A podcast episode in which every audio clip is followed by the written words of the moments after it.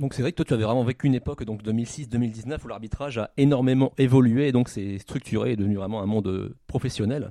Euh, donc Ah ben, comment tu comment as vécu ça en fait, 2006, cette évolution C'était euh, encore amateur. Et euh, 2019, euh, le VAR était là, quoi. Elle est arrivée. Elle est arrivée quand la VAR? Ah, La VAR est arrivée en septembre. En septembre euh, la VAR est arrivée en juillet euh, 2020. Seulement Pour le championnat, pour le championnat euh, de France, Ligue 1, euh, c'était en juillet 2020. Ok. Ok. Il me semble, hein, 2020 ou 2010 ça me paraît tellement proche, euh, 2020. euh, À vérifier. Euh, je crois que c'est 2020. Justement, tu parlais, tu parlais de VAR, donc toi c'est quoi ton, ton opinion d'ancien arbitre par rapport à cet outil technologique qu'on a, qu'on a apporté au football? Parce que du coup, est-ce que tu as eu le temps eh, bah, Est-ce Ouais. que tu as eu le temps de le pratiquer avec la VAR justement ou Non. pas Parce que ça va. Non, non, j'ai pas eu le Ah, temps. donc c'est peut-être 2020. Et j'en suis euh, plutôt euh, satisfait parce que ça enlève un petit peu de la spontanéité, ça enlève du... ça, ça force la prise d'initiative des arbitres. Euh, même s'il est obligé de prendre une décision sur le terrain, il va prendre peut-être la moins pire en attendant une réponse, une validation. Pour moi, c'est pas vraiment de l'arbitrage, c'est un arbitrage à double vitesse.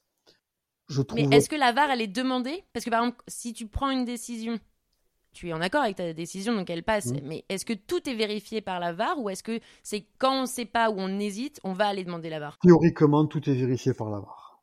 Ah ouais. Ah oui, bah c'est là, alors c'est là où je peux comprendre effectivement que ça retire un côté parce que normalement, enfin, on souhaiterait peut-être plus que cet outil soit une aide à un moment quand justement la décision elle est compliquée à, à prendre et non pas à chaque fois qu'on prend une Mais décision. normalement, l'utilisation de la VAR, c'est quand euh, il n'y a pas de, il y a une, une faute grave de l'arbitre, quoi. Il y a, on- il y a pas, la VAR n'intervient pas quand euh, la faute, elle est discutable.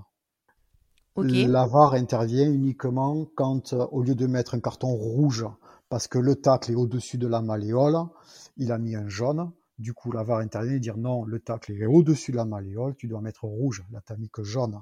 Donc, elle, elle intervient là-dessus. Là, il y a penalty parce que euh, le bras était dans la figure du gars. Tu l'as pas vu. Donc, il revient. Il y a penalty. Voilà. Ça, c'est, ça, ce sont des choses binaires. C'est, euh, c'est pas discutable. Euh, après, j'avoue que depuis 2020, j'ai pas trop regardé euh, le championnat Ligue 1. J'ai entendu que bon, euh, c'était pas, ça, ça, a mené autant de discussions qu'avant.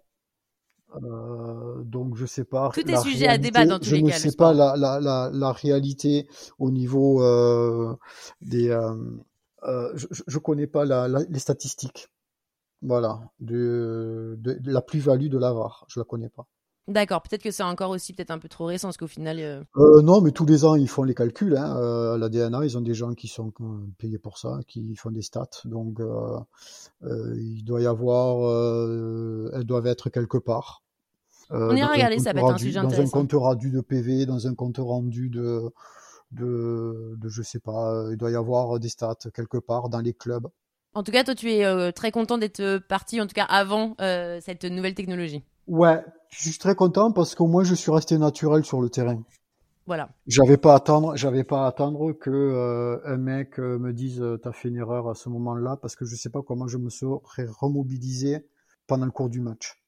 Ouais, je, comprends. je on comprends que fait ça une erreur à- au bout de 10 minutes, si on, on dit punaise, là il y a un but, euh, et puis on te dit ah ben non, il y a hors-jeu, euh, les 80 euh, dernières minutes, elles sont longues. hein.